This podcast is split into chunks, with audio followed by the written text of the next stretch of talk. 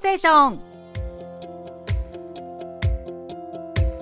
リスナーのリクエスト曲とともに気になるとっておきの韓国を紹介するソウル発情報番組金曜ステーション。進行役のナビことチョミスです。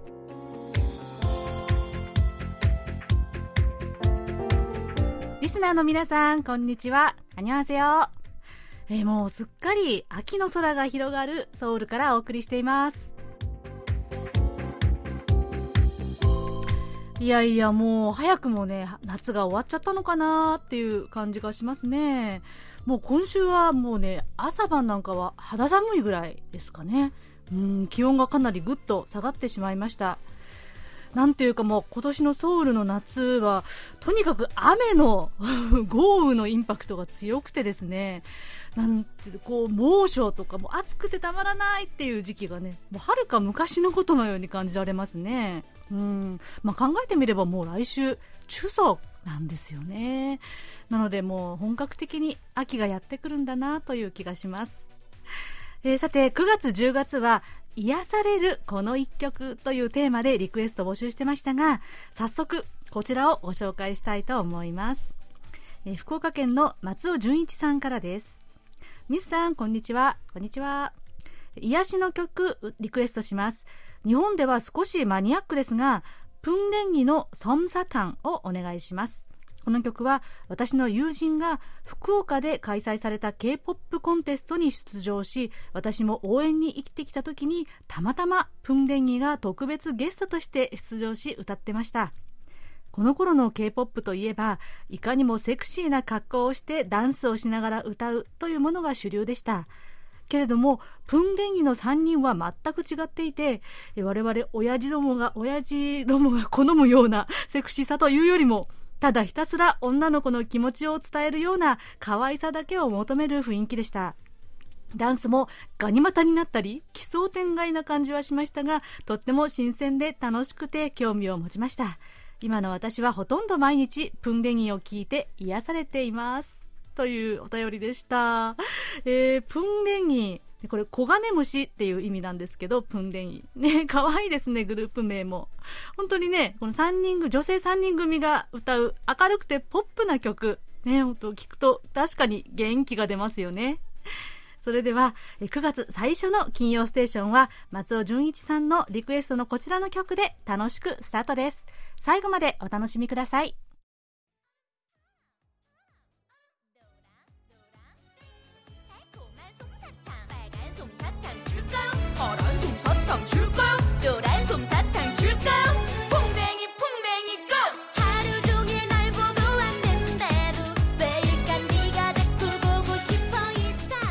お送りした曲は3人組のガールズグループプンレンギが2014年に発表した曲で「ソンサタン綿飴」でした。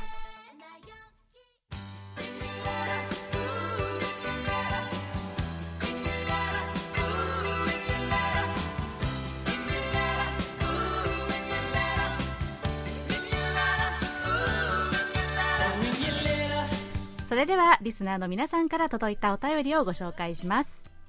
えー、秋田県のラジオネームたわりんこさんからです、えー、小須田さんが8月30日をもって日本に帰国されることになりましたね。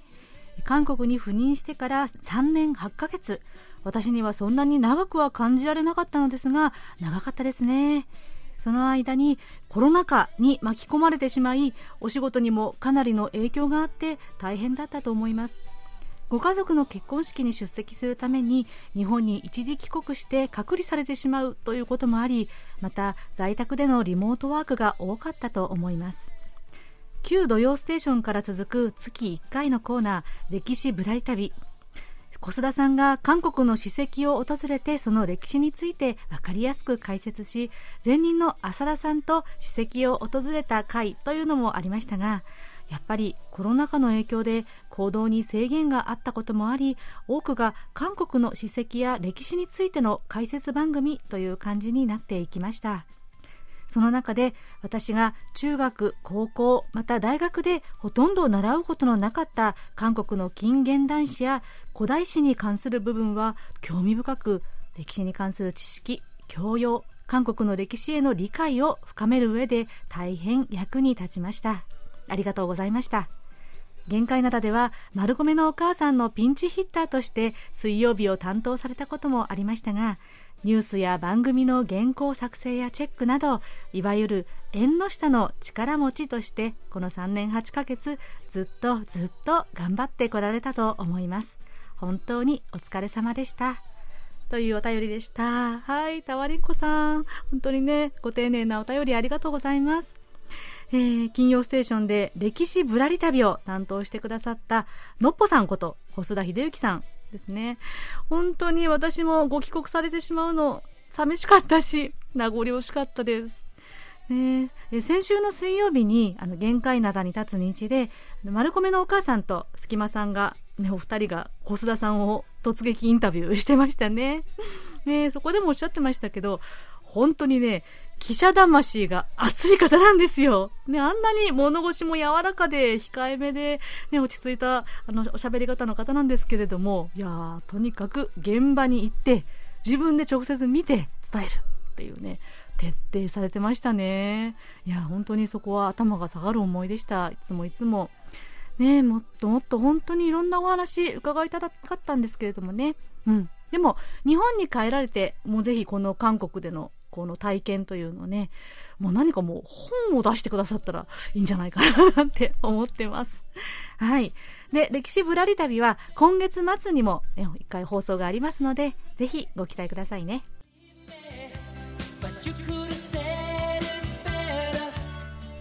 東京都の広岡敦さんからです。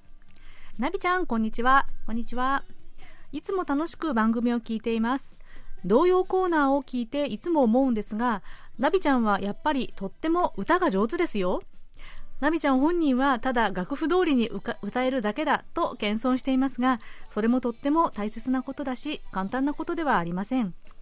グルーヴの効いたノリノリの歌もいいですが、今世界で強く求められているのは癒しの音楽です。ナビちゃんの優しい歌声にはそれがあると思いますよ。ぜひ BTS と同じ事務所あたりからデビューを 目指しましょう。キャッチコピーは、遅れてきた大型新人、そして BTS のお姉さん。ということですが いやいやいや、お恥ずかしい。いや、でもちょっとこの最後の部分、笑っちゃいましたね。いや BTS と同じ事務所ってハイブでしょうかね。夢はでっかくですよね。まあ BTS のお姉さんっていうかね、いも、おばかもしれませんけどね。はい。でもね、あ本当に歌、褒めてくださってありがとうございます。はい。いやでも長いことね、カラオケに行ってないなーって思い立ったんですよ。ね。このコロナ禍の間に一度も行ってないような気がしますね。皆さんいかがですか？まあ、まあ、その前もそんなにしょっちゅう行く方ではなかったんですけども、もうなんだか行ってないなって気がついた。なんか急に行きたくなってきました。久しぶりに思いっきり歌ってみたいななんてね。まあその時は童謡以外の曲を思い切り熱唱してみたいと思います。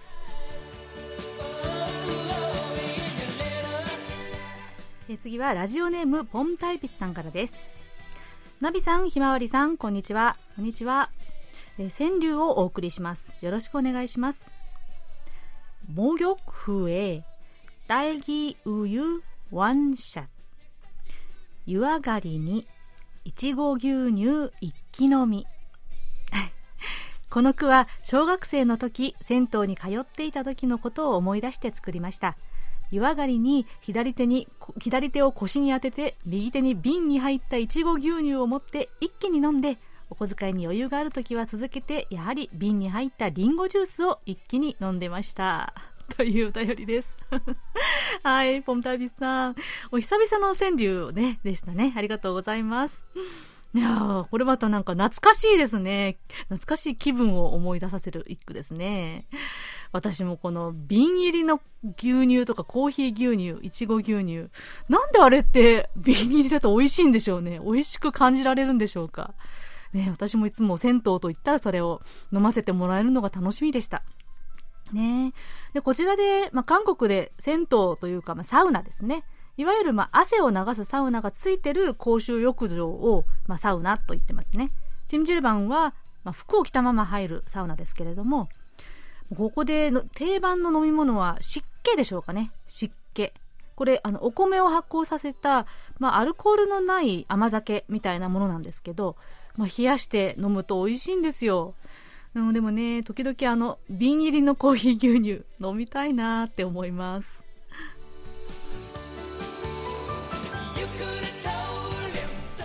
さて、オープニングでもご紹介しましたが、9月10月は私の癒しソングをテーマにリクエスト募集してます。ストレスが溜まったり、疲れが溜まったり、ちょっと元気がない時、この曲を聴くと癒されるという曲をリクエストしてください。元気が出るポップな曲だったり、穏やかなバラードだったり、あるいはトロットだったり、ね、癒される曲って結構幅広いですよね。ぜひ皆さんのエピソードも聞かせてくださいね。お便りはメールアドレス japanese.kbs.co.kr または番組ホームページの日本語放送へのメッセージをクリックして書き込んでください。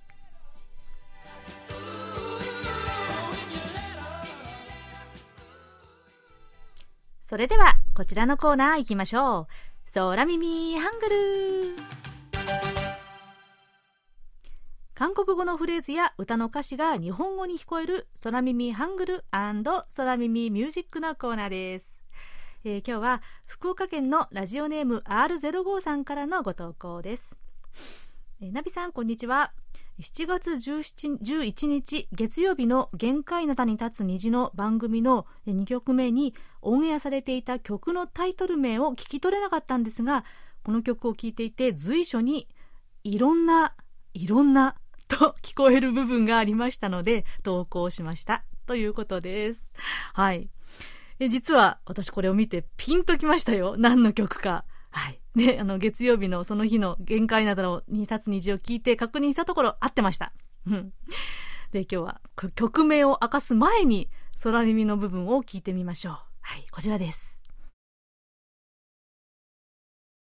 いろんないろんないろんないろんな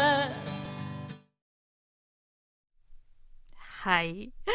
いろんなーって言ってますねはい。韓国のフォークソングを好きな方は、もうよく知っているこの人、歌手、キン・グァンソクさんのですね、イロナ、立ち上がれという曲なんですね。いろんな、いろんな、と、確かに随所で言ってますね、これね。もうタイトルだけに、タイトルであるだけにね。いろな、えー、立ち上がれ、と歌っているこの部分は、困難にぶつかっても立ち上がれ、立ち上がれ、もう一度やってみるんだ、というね、えー、なかなかこう励ましのようなね、メッセージ性のある内容なんです。はい。で、キム・ガンソクさんといえば、本当に数々の名曲を生んで、あしかし惜しくも32歳の若さで、えー、亡くなってしまったシンガーソングライターなんですね。えー、数多くの歌手が曲をカバーして今も歌われたりしていますね。で、まあ、歌う詩人と言われたくらいですから、本当にね、歌詞がとっても、こう、じーんと胸にしみるんですよ。で、この、いろんな、もうですね、名曲中の名曲ですよ。はい。では、そのいろんなの部分、もう一度聞いてみましょう。いろんな、いろんな、いろんな、はい。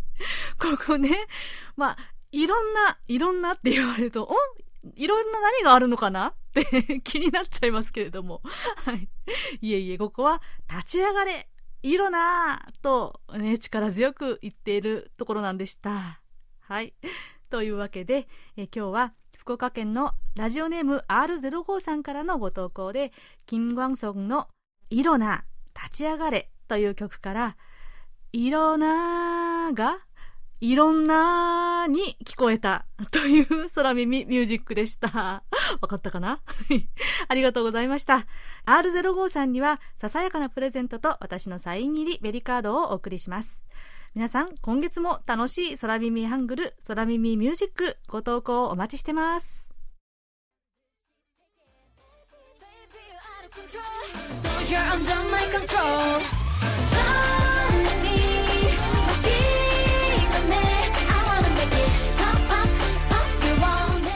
こちらは先ほどお便りをご紹介した東京都の広岡敦さんからのリクエストで TWICE のナヨンのソロデビュー曲「POP」でした。えー、広岡さんからは、えー、TWICE はメンバー全員が事務所との契約更新をし魔の7年を軽々と乗り越えてしまいました。これからが彼女たちの第2幕と言われているそうなのでグループとしての活動以外に多彩な個性を持つメンバーのソロ活動も展開していくとのことです。というメッセージいただきました。それぞれの活動楽しみですね。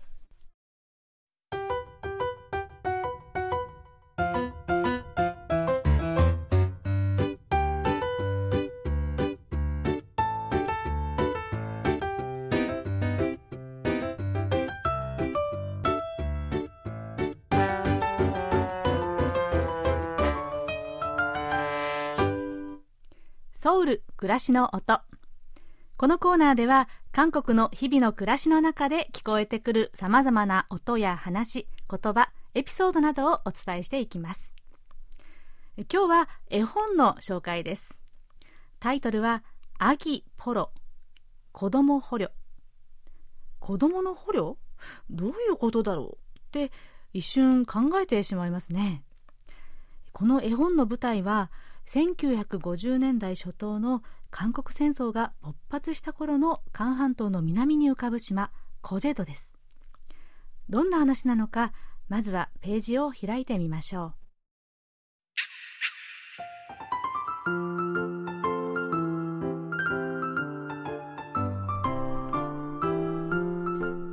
僕は大人になったら海を航海する船長になりたかった。でも戦争は僕を見知らぬ敵に向かって銃を撃つ少年兵にしてしまった。敵に捕まった僕は知らない島に送られた。僕たちはその島で自分たちを収容する建物を作らされた。僕には何にもない。何もできない。僕は戦争捕虜だ。新しい捕虜がやってきた。なんと大きなヒキガエルだった。島の人はヒキガエルを神聖なものとして恐れる。下手なことをすれば災いが起こるというんだ。だけど知るもんか。僕には失うものなんてない。ところがヒキガエルは捕虜収容所に子供を連れてきた。どうして幼い子供がこんなところへ？ヒキガエルは次の日もまた次の日も子供を連れてきた。収容所のあちこちで子供の姿が見られるようになった。子供たちを見ているとふるさとの母さんの手や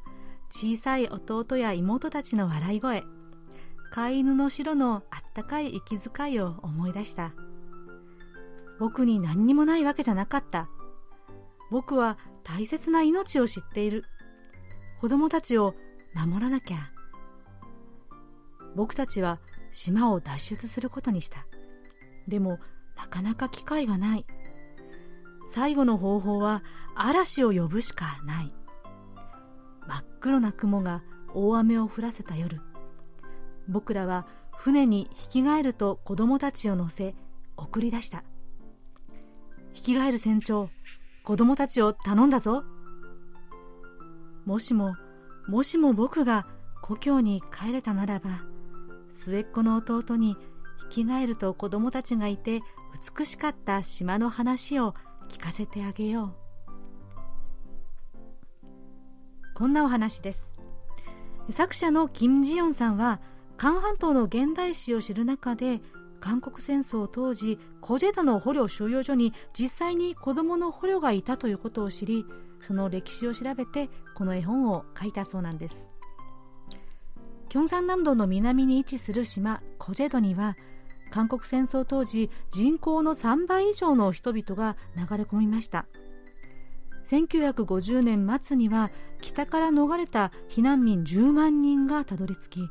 そして翌年からは17万人近い捕虜が送り込まれたんです。そして捕虜たちは自らの手で捕虜収容所を建設したそうです。コジェドの捕虜収容所はジュネーブ条約以降初の現代的な捕虜収容所として世界の注目を集めたそうです。当時国連軍は捕虜を人道主義の原則にのっとって管理しました。また収容所の秩序は捕虜の自治体に任されていたそうなんです。しかし捕虜たちの間では共産主義と反共産主義の対立で激しい争いや暴動が起きたりもしました。2年にわたる停戦交渉の末1953年7月27日停戦協定が結ばれます。そこから捕虜の送還が終わる9月までコジェドの捕虜収容所は維持されました。今コジェドには捕虜収容所遺跡公園が作られてその歴史を現代の私たちに伝えています。作者のキム・ジヨンさんはこの絵本を通じてコジェドを避難民も敵軍の捕虜もそして元の島の住民もすべて受け止めて生かしてくれた生存の島として捉えています。ヒキガエルは誰だったのか子供たちはどうなったのかというのは分かりません。でも大波を悠々と進む大きなヒキガエルとその上に乗って笑っている子供たちが描かれた絵本の最後のページに希望が込められていたんだなと感じました。作者のキム・ジヨンさんは後書きの最後をこんな文章で締めくくっています。これまで残酷な戦争への反省があったにもかかわらず今も世界のあちこちで少年少女兵と子供の捕虜が生まれている。私たちの関心と行動が彼らの希望を失わせない第一歩となるだろう。重いテーマではありますが大切なメッセージを絵本を通じて伝えてくれた作品だなと思いました。ということで今日は「アギ・ポロ子供捕虜」という絵本をご紹介しました。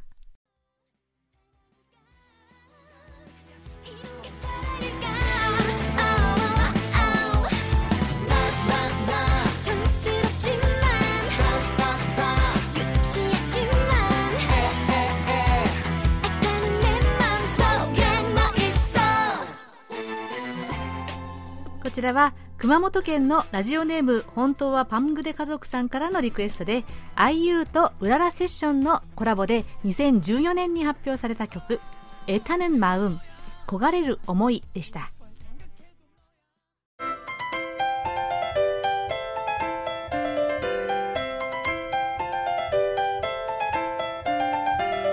とっておき韓国ノート今さら聞けない韓国入門。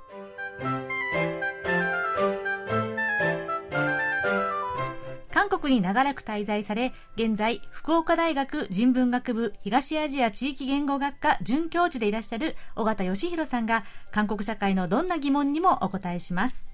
ということで、尾形先生。はい。こんにちは。こんにちは。よろしくお願いします。よろしくお願いします。はい。先月に引き続き、今週も、はい、えー、こちらスタジオからということで。はい。はい。えー、嬉しいです。はい。はい。ということでですね、まあ、あの、今日は質問といいますか、私から質問という形でですね、すね投げてみたいと思いますが、はい、本先生、久しぶりの日本で1学期を終えられましたね、はい、大学で。はい。はい。まあ、あの、教鞭を取られて、はい。そして、6ヶ月ぶりに韓国に戻っていらっしゃったと。はい。ええー、何かいろいろ感じたことなど、そうですね、えー、何でもざっくばらんにお聞きしたいなと思います。はいまずあのね、久しぶりの韓国なんですけれども、ね、はい、はい。まあそんなに久しぶりじゃないなという気もしつつ、でもやっぱりですね、うん、ちょっと新鮮だなというようなところもありまして。もう早くも新鮮さを。はい。うん、あの、まあ6ヶ月考えてみると、うん、えー、韓国を離れたのはが19年ぶりという感じなんですよね。あ、そうですか。えー、その間、あの、日本に戻ったとしてもですね、最大で1ヶ月だったので、うん、あの、はい、かなり長く離れたんだなというのをですね、うんうん、えー、ありますけれども、うん、初めて韓国に来た時とか、うん、あの、まあ、韓国に、えー、まあ、住むぞと言って、うん、えー、来た時と、のような、こう、新鮮な感覚も街中歩いてるとですね、こう、ところどころ感じまして。19年ぶりな感じですね、はい、それは。はい。あのやっぱり韓国のね、こうなんかガヤガヤ感というか、エキゾチックな感じというか。エキゾチックな感じ。はい。うん、なんかそういうところがですね、うん、韓国にいた時は、あの、韓国もだいぶ発展して、19年前とはだいぶ変わったな、なんていうのをこう思ってたんですけども、うん、まあ当然そういったところもあるんですけど、けれども、一方でやっぱり自分がだいぶ慣れてたから当たり前になってたっていうところもあるのかなと。いう気はします。やっぱり、えー、日本とだいぶね、街並みというか、人の動きとかね、いろんなこう距離感とか、距離感、えー、違うなというのを感じます。なるほど。はい。まあ、特にあの、ね、えー、今回ソウル市内に滞在して、うん、えー、やっぱり歩きタバコが多いとかね。あそういう感じましたはい、ゴミが多いとかね。あの、やっぱりちょっと子供連れて歩いたりすると、うん、ちょっと困るなというようなことが、日本とはやっぱりちょっと明確に違うなというのは感じました。うん、よく韓国の人が日本に行くと、日本の街が綺麗とかってよく言って、言われてて、あんまりこう実感なかったんですけども、久しぶりに韓国を見ると、やっぱちょっと中心街はだいぶそういったところまだあるのかなというのは感じました。はい。まあでもそれがね、その、まあ、ご、ゴミって言ってゴゴミが、えー、山積もりになってるとか、そういうのとはまた違うので あれ、あれですけども、なんかその、そういうところがまたガヤガヤ感でね、魅力だったりもするんですけれども。で、あと、一番感じたのはバス。バスの乗り降りなんですけども、はい、日本にね、行くと、こう、バスが止まらないうちに、えっ、ー、と、席から立ったりすると怒られちゃったりなんてね、ねいうこともありますね。うん、危ないですと、座ってくださいと。はい、ね、うん、でと、ちゃんとしっかり止まってから立ち上がって、うん、で、降りると。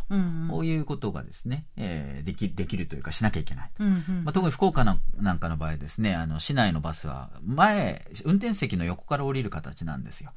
そうすると後ろに座ってるとバスをこうね、えー、一番前までこう歩いてって降りなきゃいけないわけですけども、時間かかるわけですけども、うん、ちゃんと待ってくれるんですよね。まあ当たり前なんですけど。きっと聞いてる皆さんは当たり前じゃないと思うかもしれませんが、えー、韓国ではではですね、止まってからある、あのー、立ち上がって降りようとするとですね、うん、まあバス真ん中に、えー、降りるところあるんですけども、うん、あのー、もう閉まっちゃうんですよね。そうですよね。だから急いで行かないといけない。ザ・パリパリ文化がここにも、はい。はい、まあ、そういったところがですね、うん、あってやっぱりこうねあのバスが止まる前に降りる準備をしっかりしとかないとですね 降り損ねてしまいそうになると、え。こういうところはやっぱり違うなというのをすごく感じますね。なるほど、はい、はい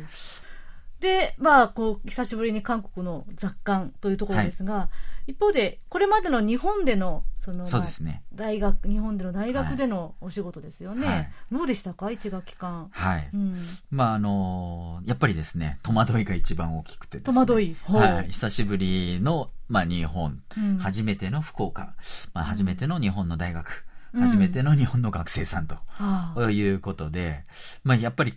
あのーずっと韓国の学生を、うん、まあ主にね、うん、あの教えてきたので、ええ、学生の反応とかね、ええ。ー、学生にどう対したらいいのかっていうのは非常に、うん、まあ手探りでですね。興味深いですね、何かやっぱり違い違いを感じますか？やっぱりかなり違いますね。そのまずおとなしいですよね日本の学生さんが、はい。まあ、もちろんこれあの私のね個人的な感想ですし、うん、えー、私が教えた福岡大学限定の話です、うん、えー、なので、まあ、日本と韓国ってついつい言っちゃいますけども、うんうん、日本のが全部そうだとは限らない、えー、と思います、はい。えー、で私が感じた限りで言うとですね非常におとなしい、うん、まあ、真面目な感じがします、あの、韓国の学生も最近はね、えー、発言をしなくなった、おとなしくなったとかっていうことをよく、えー、教員同士で話したりはしてたんですけれども、うん、やっぱりですね、それと比べると、もう非常にもっと、うん、えー、おとなしいと、えー。もっと言うとですね、リアクションが非常に薄いと。あの、もちろん、その、えー、韓国の学生もね、うん、えー、こう、ワーキャー、こうね、リアクションするわけではないんですけれども、あのやっぱり目でですね、こう反応が、うん、あ、なるほどとか、うん、えー、こう、うなずいてくれる時とか、ね、あとは、えっていうような目線とかね、そういうのが結構こう見えるんですけど、それがなかなか見えなくてですね、あの、読み取りづらくて、えー、それからこっちから質問をした時もですね、えー、反応してくれないっていうことが非常に多いいような感じがしました。シャイな感じですね。シャイな感じ。で、周りの目をすごく気にしてるなというのが、え感じられました。その自分が何かを発言して周りにどう思われるかっていうのがですね、うん、もちろん韓国の学生もそういうところあるんですけども、うん、でもやっぱり関心があったり自分が、えー、試験でいい点取りたいとかっていうね、そういうこう野心があるとですね、うんうん、結構積極的に質問してくる学生もまあまあいるんですが、結構そういったのがですね少なくて、あのまあ授業が終わって質問に来る人がたまにいるような感じ。やっぱりえそれ授業中に言ってくれれば他の学生もね、うん、関心持ったテーマなんで答えをね共有できたのに、え授業中には言ってくれないで後で質問に来るとか。えー、そういうのがあったりですね。あと、特に3年生、はい、えー、なんですけれども、うん、やっぱり、その、リアクションの薄さとか、うん、えー、その、まあ、シャイな感じがですね、うん、結構際立って見えて、もしかしたらこれをオンライン授業の影響かなと。あ。のやっぱりにその3年生は大学に入った1年生2年生をまるまるコロナの影響を受けてるんですね、そういうことですよね。2年生とかになるとまだその高校出て1年ぐらいだと、うん、まだ短い。で4年生ぐらいになると一応最初の頃はまだ対面授業があった頃だったと、うん3年生ぐらいになるとですねそれを全く経験してなくて、うん、で今福岡大学の場合はですね全面対面授業になってるんですけれども、うん、初めての経験なのかもしれません。入学して初めての対面授業に3年生がなっている、はい、だから隣にがあの同じ生徒が並んで座っている状況っていうのが、うんうん、もしかしたらこう戸惑いがもしあるのかなという、えー、こちらも戸惑い学生さんたちも戸惑いというそういう状況なのかなという気がします。それはね全体的にこう今の3年生たちっていうのはちょっとかわいそうな状況ではありますね。ねうん、はい。なのでなんかねこうイベントとかやりたいなとか考えているんですけどもまたちょっとコロナがね増えてきちゃって、ね、なかなか難しい状況ではあります。はい。はい。うんで教えている学生さんのですね例えば、まあ、韓国に対する関心とか、はい、もう韓国からは、ね、長く住んでいた教授が来たわけですからね、はい。はい、うん、どうでしょうか、あのー、まあ、先ほど言ったようにリアクションが薄くてちょっと読み取れない部分もあるんですけれども、あの私の、まあ、教えてる学生は主にその韓国コースという、うん、えー、韓国に関心があって、うん、えー、まあ、学んでる学生さんたちなので、うん、まあ、やっぱり k p o p はですね、うん、えー、みんな非常に関心が高いと。いう感じがするんですが、うん、一方でその韓国社会全般とかっていうことで言うと意外とその関心が低いのか、うん、知らなくて関心が持ちづらいのか、うん、ちょっとそこら辺がまだまだわからないんですが意外と知らないなというのはすごく感じます。社会問題に関して。まあ韓国のですね、そのえー、全てですね。歴史とかも含め。ええー、まあ、今の大統領が誰なのか、さすがに知ってるとは思うんですけれども、あの、例えばそのね、えー、ユンっていう漢字があって、えー、ユンが何々したみたいな新聞のタイトルとか韓国でありますよね。うんはい、で、韓国語の授業だったりするので、うん、韓国語でこうね、新聞の一面を見せて、このユンっていう漢字、誰を指すか分かりますかね？とか、言った時にですね、うん、まあ分かってる学生もいるんでしょうけど、分からない学生もいたりするんですね。でユンって言ってパッと大統領かな？っていうふうに気づかないような学生も、うん、結構いる感じなんですね。ということはやっぱり日常的に、えー、まあその韓国関係の、うん、えー、ニュースとかにあんまり目がいってないのかなという気がします。なるほど、はい、まあ普通の学生さんでなくて、まあ、韓国コースコースであるからこそ、はい、そこはちょっと意外だったなとなっていう感じですかね。そうそうですね。うん、はい。まああのその辺もですね含めてだから私が関心を持ってもらえるように、えー、いろいろやんないといけないんだろうなと。いうふうには感じてます。重要なポジションにいらっしゃいますね。はい、えー、まあ、学生さんに、じゃあこう初めて日本の学生さんに教えながら、はい、特にこう困ったり大変だなとか思ったりすることってありましたか？はい、うん、そうですね。その、まあ自分自身がね、慣れてないっていうことの、えー、大変さもありますけれども、うん、えー、そのレポートとかね、うん、えー、そういうものを出したときに、うん、ちょっと学生さんたちのね、文章、うん、えー、にちょっと、えー、まあ、大丈夫かなという。えー、心配をちょっと抱いたりしたんですけれども、まあ、一つは、やっぱりレポートっていう意味ではこう論理的に、うん、えー、自分が根拠を持って主張するということが求められるんですが、うん、あんまりこう主張がないというか、うん、例えば主張があってもその根拠がないというか、うん、えー、そういったこう論理的な文章の構成がちょっと弱いんじゃないかなというのを、まあえー、一部の学生ですけどもね、もちろんしっかり、えー、書いてくる学生も多いんですけれども、うん。うん、えー、そういったところとか、うん、あとやっぱりその、レポートとかでね、えー、重要なのが、えー、表説、えー、うん、その人の文章を勝手に盗んでしまうことの問題っていうのがあるんですけども、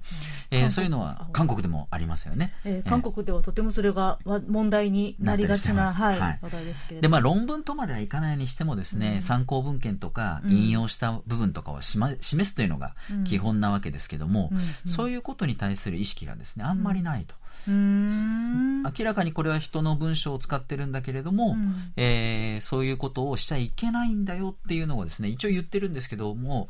なんかそこら辺にですねどれだけいけないかっていうところの意識があんまりないようなところが感じられてですね、うん、まあ、これちょっとあのその他の先生なんかと話した時にもね出てきたんですけども、うん、まあ、最近の国語教育っていうのが、うん、えー、小学校中学校高校ですかね、うん、えー、文学重視であったりしてそういった論文のような文章を書く、えーまあ、機会が少ないからなんじゃないかとか、えー、そういうようなことを聞いたんですね。あとはスマホの、えー、普及とともにですね、うん、えー、パソコンを持ってないでスマホだけで、うん、えー、そういったレポートを書くような学生とかも結構いるみたいなんですけれども、まあ、そういった意味でこう長文で自分の主張をするっていうのに慣れてない、うん、まあ、レポートとかなのにこうメモ書きのように箇条書きにして出すような学生とかもいたりしてですね。ちょっとそういうのは意外だなと。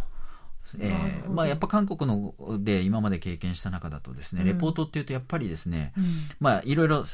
あの いろんなあの提出物はありますけれども、うん、結構しっかりこう自分の主張をですね強引になまでにしてくるような学生もいたりするんです、ね、あんまりこうそういった主張をですね、うん、えー、こうやってくるっていうものにですね、うん、出会うえー、率が低いような気がしました。うん、はい、なるほどですね。まあ本当に大学の先生ならではの現場ならではの大変さですね。うん、はい、なるほど。はい。あの、まあね、まだ1学期しかやってないので、うん、えー、あくまで感想です。あの、たまたま、えー、私が担当した授業の学生がそういう傾向があったっていうことかもしれないんですけれども、はい、あの、まあ、今後ね、えー、そういったこともちょっとまた踏まえて、うん、えーいい授業やっていかなきゃいけないなと。また今度2学期がもうそろそろ始まりますんで、はい、頑張っていきたいと、えー、いうふうに思ってる次第です。はい。はい、ぜひね、韓国の学生さんと交流とかね、はい、やりたいなと思ってます。進めていけたらいいですね。はい。はい。その時また、この感想とかレポートをしてくださればと思います。はい。はい、というわけで、えー、まあ、来週は、えー、今度ももう福岡にお戻りになって、はい、はい、電話でご出演ということになりますね。はいでは来週もよろしくお願いします。ますはい、とっておき韓国ノート、今更聞けない韓国入門宛てに皆さんどうぞお気軽にご質問をお寄せください。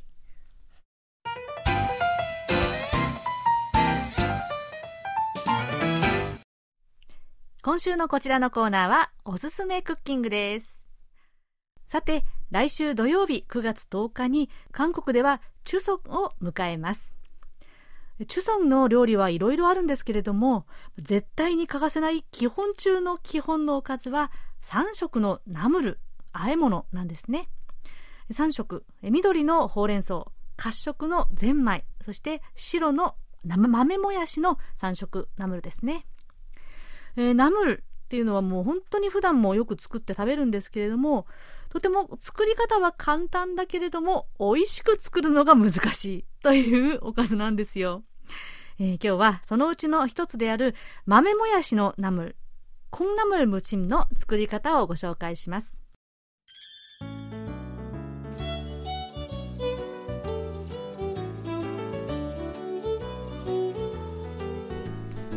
まずは材料です。豆もやし 200g、塩小さじ1、ごま油大さじ1、すりおろしにんにく小さじ半分、すりごま大さじ1そしてあれば粉状のスープの素などを小さじ半分くらいです。では作り方です。もやしは大きいボウルにたっぷり水を入れて洗っておきます。ここであまりこう激しく洗ってしまうと豆の部分が取れてしまうのでささっと洗っておきます。そして鍋にカップ2杯の水を入れて火にかけ沸騰したらもやしを入れて蓋をします。そのまま中火で3分ほど煮ますがこの時に蓋を開けないのがポイントなんです。茹でる時にこのお湯の温度が変わってしまうともやし独特の臭みが出てしまうので、え蓋を閉めたまま3分ほど茹でます。吹きこぼれそうな時は火の強さを調節してくださいね。で茹で上がったもやしをざるにあけて冷たい水でさっとすすいで冷まして水気をよく切っておきます。でもやしに塩ごま油すりおろしにんにくすりごまを入れて手で和えます。でこれもこう指で揉み込まないようにしてこう材料が混じり合うようにえさっさっさっとこうね軽く和えるのがコツです、はい、でここでエッチャというですね、まあ、よく韓国料理の材料に出てきますがイワシエキス。これがあるとちょこっと入れるといいんですがなければ粉状の顆粒の鶏ガラスープの素とかだしの素なんかをほんのちょっと入れると風味が増しますよ、えー、そして器にこんもりと盛り付けてごまをパラパラっと振れば出来上がりです。はい。で作り方はとってもシンプルなんですがこのもやしの茹で加減とかねあと水をよく切ることじゃないと結構水べしゃべしゃになっちゃうのでねとかまた味付けの具合などでかなり変わってきます。私もなかなか、うん、美味しく作るのがまだ、まだまだ難しい、えー、ナムルなんですけれども。はい。な栄養のあるもやしをたっぷり食べられるので、ぜひおかずに作ってみてくださいね。では、そろそろお別れの時間です。クロージングは先ほどお便りをご紹介したラジオネームポンタイピツさんからのリクエストの曲です。癒しソングとしてバニラアコースティックの「ディアをリクエストします。心身ともに疲れた時にこの曲を聴きます。実は昨日の夜にも部屋を暗くして聴きました。というメッセージをいただきました。はい。ねしっとりとこう心に染み込むような優しい歌ですよね。ではバニラアコースティックが2016年に発表した「Dear こちらをお送りしながら今週の金曜ステーションお別れです。お相手はナビこと超ミスでした。それではまた来週もお会いしましょう。アニョイケセよ